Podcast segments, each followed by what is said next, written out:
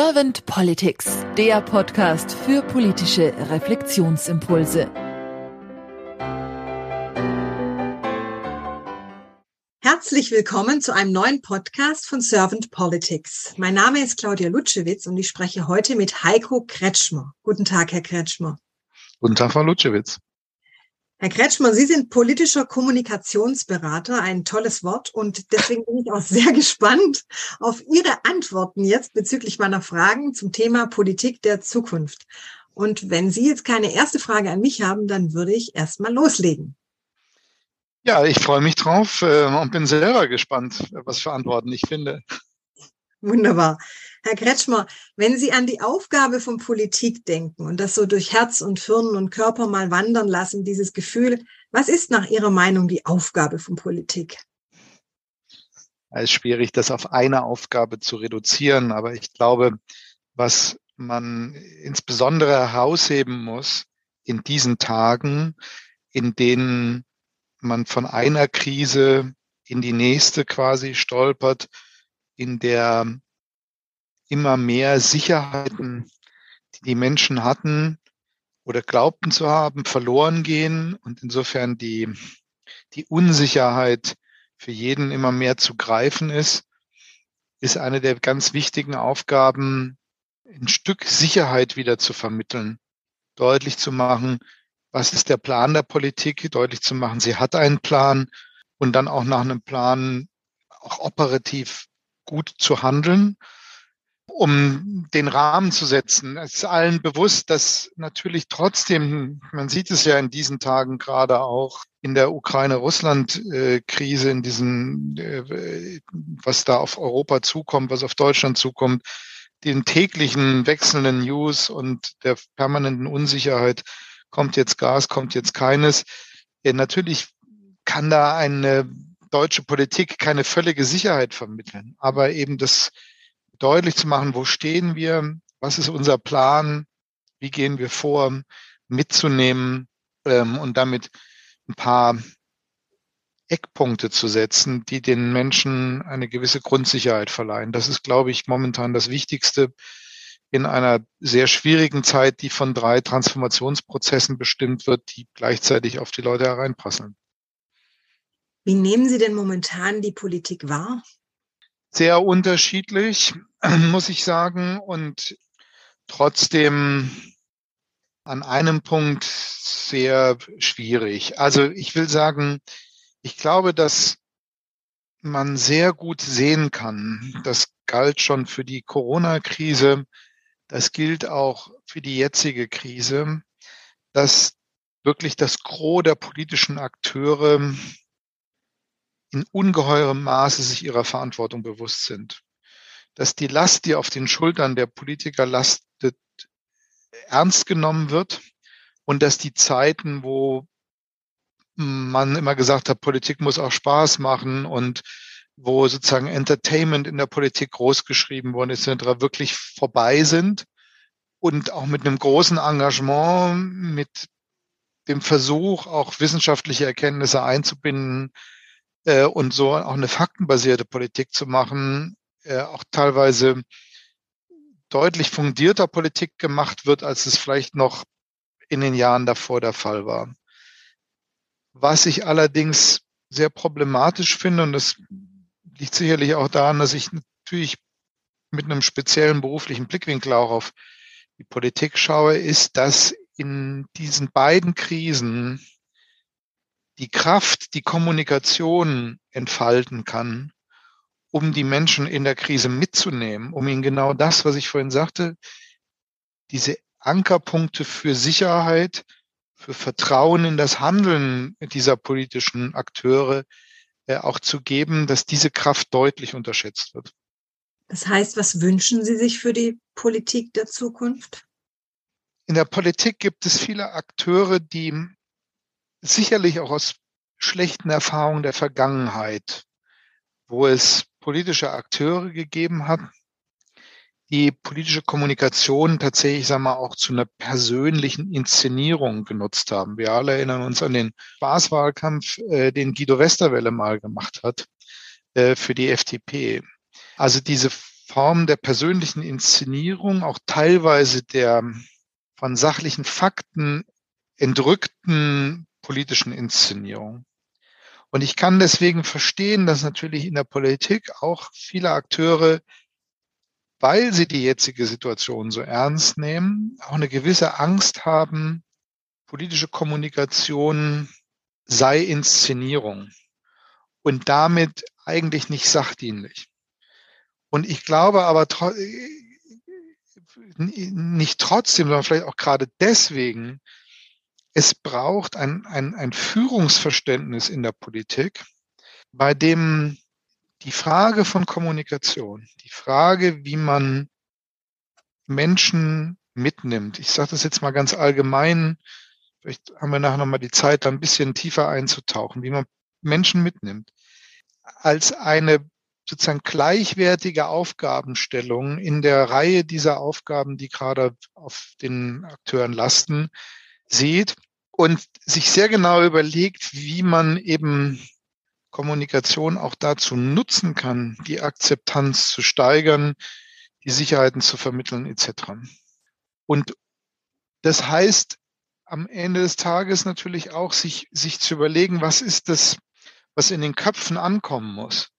Und wie muss es ankommen? Also es geht auch nicht immer darum zu sagen, ja, der Kanzler redet zu den 60 Millionen, 80 Millionen Deutschen, redet dann so, dass er jetzt alle mitnimmt und alle begeistert sind etc. Das ist, glaube ich, auch ein Medienverständnis von vorgestern ähm, aufgrund der vielen Fragmentierung von Medien, der Bedeutung von sozialen Medien etc. Äh, ist das so gar nicht mehr möglich, sondern sich auch die Gedanken zu machen darüber, wo sitzen denn die Menschen, die, die meine Botschaften weitertragen können? Wie kann ich denn durch Interaktion auch dazu beitragen, dass äh, solche Multiplikatoren auch zu tatsächlich auch in die Rolle versetzt werden, selber über das zu kommunizieren, sich aber auch einzubringen, ihre Kompetenz einzubringen. Äh, und insofern Kommunikation nicht als einen Vermittlungsdisziplin zu sehen, sondern tatsächlich als etwas, was Teil des Krisenlösungsprozesses ist. Wenn man das schafft, dann hat man, glaube ich, ähm, eine viel bessere Startgrundlage. Ähm, und da würde ich in der Tat sagen, da sind heutzutage modern geführte Unternehmen deutlich weiter, als das die institutionelle Politik ist. Könnten Sie da ein bisschen eingehen, wie die da konkret weiter sind? Na, in der Politik wird überwiegend Kommunikation tatsächlich als Vermittlung gesehen. Also ich mache eine Politik und anschließend oder auch begleitend versuche ich zu vermitteln, warum das richtig ist, zu überzeugen, vielleicht auch eine gute Erzählung zu haben, die dazu beiträgt, dass es auch ein inneres Verständnis dessen gibt. Aber im Kern eben quasi eine dem eigentlichen politischen Handeln nachgeordnete Disziplin.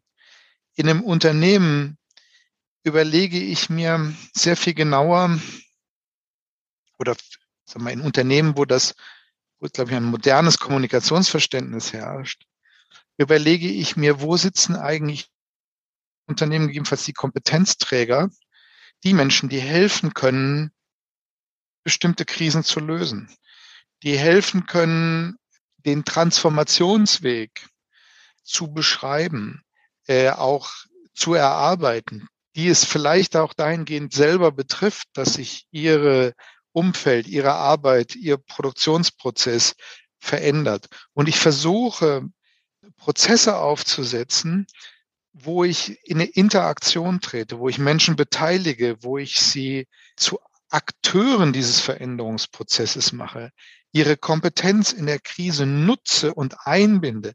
Nicht im Sinne von, ich gebe jedem Recht, sondern im Sinne von, ich, ich, ich weiß, ich habe jetzt alle Argumente gehört, ich kenne das Führen wieder. Ich muss natürlich als oberste Führungskraft im Zweifelsfall dann selber eine Entscheidung treffen. Aber ich kann allen vermitteln, wie mein Abwägungsprozess aussah und wie ich zu dieser Entscheidung gekommen bin. Und das ist gerade in der aktuellen Krise sicherlich etwas, was in der politischen Kommunikation völlig fehlt, weshalb man oft den Eindruck hat, es wird sehr situativ sozusagen immer auf die nächste Eskalation, die von russischer Seite kommt, wird halt irgendwie reagiert und nicht unbedingt das Gefühl da ist, die wissen selber, wie die nächsten Monate durchlaufen werden. Mhm. Dankeschön. Herr Kretschmer, ich bringe im Podcast immer ganz gern die Frage, ich nenne sie manchmal Kanzlerfrage, manchmal auch Glaskugelfrage. Stellen Sie sich mal vor, Sie wären Bundeskanzler jetzt geworden und Sie hätten ein sehr kompetentes Team an Ihrer Seite und Sie könnten zwei bis drei Ihrer Herzensthemen gleich am Anfang mit Ihrem Team angehen. Welche wären das? Die Frage ist eine, erweckt bei mir einen Zwiespalt, um ehrlich zu sein. Ich will das, will das ganz offen thematisieren, weil es, ich verstehe die Intention. Ich versuche auch gleich, gleich nochmal eine Antwort darauf zu geben. Aber ich glaube, bei dem, was ich zuvor geschildert habe, ich glaube, bei der Problemlage, vor der wir gerade stehen, muss man sich als Politiker im Klaren sein, dass die Frage von Herzensthemen auch zurückgestellt werden muss. Und ich glaube ganz ehrlich, der große kommunikative Erfolg, den momentan Annalena Baerbock und Robert Habeck haben, ist der, dass sie sehr gut vermitteln können, dass sie zwar Herzensanliegen haben, die sie in dieser Regierung auch definitiv voranbringen wollen, aber dass es gerade eine Herausforderung gibt, die größer ist als politische Herzensthemen und die man gemeinschaftlich im Sinne des Landes, im Sinne der Ökonomie dieses Landes, im Sinne der Menschen angehen muss und dass man dafür sogar bereit sein muss, Schritte zu gehen, die bis an die innersten Überzeugungen gehen, wenn ich an die aktuelle Diskussion um Kernenergie denke oder auch darum, wieder Kohlekraftwerke länger laufen zu können. Ich glaube, das ist etwas, was extrem wichtig auch als Zeichen an die Menschen in einer solchen Krise ist, zu zeigen, äh, also beides zu zeigen. Nicht einfach zu sagen, jetzt schalten wir von heute auf morgen sozusagen auf den Kriegsrhetorik-Modus um und äh, ich kenne, kenne sozusagen keine anderen Themen mehr als Ukraine, wie man es teilweise in der Opposition zurzeit den Eindruck hat, sondern eben deutlich zu machen, also ich, ich, ich muss ja, ein bestimmtes Handeln ist jetzt unumgänglich, aber ich vergesse nicht, dass ich diese Themen habe. Ich beschildere auch meinen eigenen, unter Umständen meinen eigenen Konflikt offen und spreche ihn an.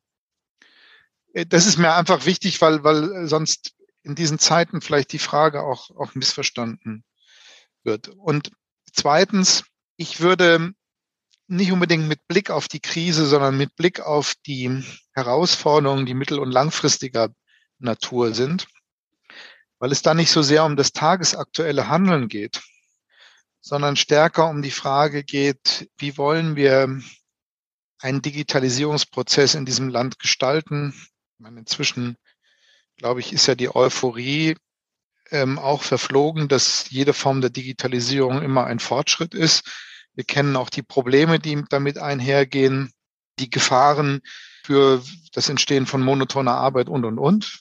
Will nicht alle aufzählen. Wir haben, glaube ich, auch inzwischen die Spannungsverhältnisse klar, die in der zweiten großen Transformation entstehen können, hin zu einer klimaneutralen Gesellschaft und Ökonomie, dass das natürlich auch mit sozialen Verwerfungen einhergehen kann. Und dass die Frage, wie man so eine Energiewende und so eine Wirtschaftswende ausgestaltet, insofern eine Sache ist, die man eben auch da mit den Menschen gestalten muss. Letztlich wird es wahrscheinlich auch äh, für die dritte Transformation, also die, die sich aus der Russland, Russland-Konflikt ergeben, die ganze Frage, wie wir uns geostrategisch verändern, wie wir uns wertetechnisch ausrichten, wo unsere Bündnispartner sitzen, wie wir auch mit den angrenzenden Regionen, ähm, im, sei es Balkan, sei es Nahe Osten, sei es Afrika, äh, umgehen und sie stärker sozusagen auch als Partner sehen und, und entwickeln. Diese, diese Transformationsprozesse haben natürlich auch etwas mit den, mit den Menschen hier zu tun und wird, wird zu Veränderungen führen, wird dazu führen, dass vielleicht bestimmte Dinge nicht mehr ganz so günstig zu kriegen sind, äh, wenn ich jetzt mal zum Beispiel an, an Modeartikel denke, wird dazu führen, dass man sehr viel genauer auf den eigenen Lebensstil achten muss, wenn man äh, mittleres Einkommen hat, äh, sich eben schon Gedanken machen muss, äh, ja, was, was, was passiert da, ähm, weil sich das unter anderem eben auch preislich auswirkt und, und, und, und. Also das heißt, es wird enorme Herausforderungen auf die Menschen zugehen. Und dafür brauche ich meines Erachtens einen Prozess, wo ich wirklich so einen Multi-Stakeholder-Prozess angehen würde, wo ich, wo ich sagen würde, da müssen wir mit Experten, weil es braucht auch Expertise, wir müssen mit, aber auch mit den Menschen im Lande, angefangen von vielleicht Zufallspanels, die man zusammenstellt äh, von, von zufällig ausgesuchten repräsentativen Bürgerinnen und Bürgern bis hin dann auch zu breiteren Dialogen in der, in der breiten Öffentlichkeit.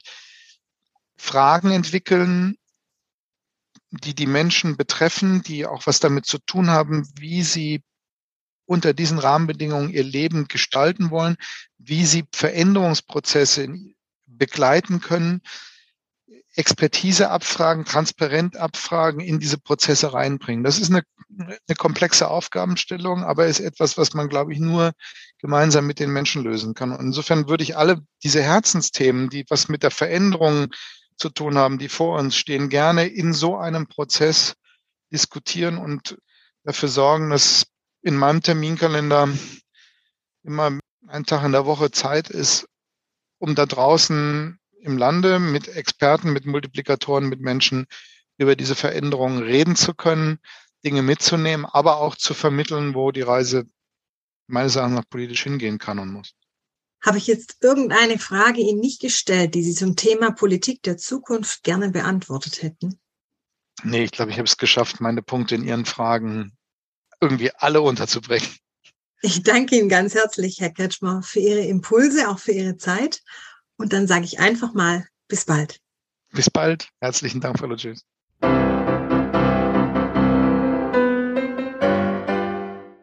Servant Politics gibt's auf Spotify, Apple Podcasts und überall, wo es Podcasts gibt. Abonniert uns gerne und hinterlasst uns eine Bewertung. Servant Politics, der Podcast für politische Reflexionsimpulse.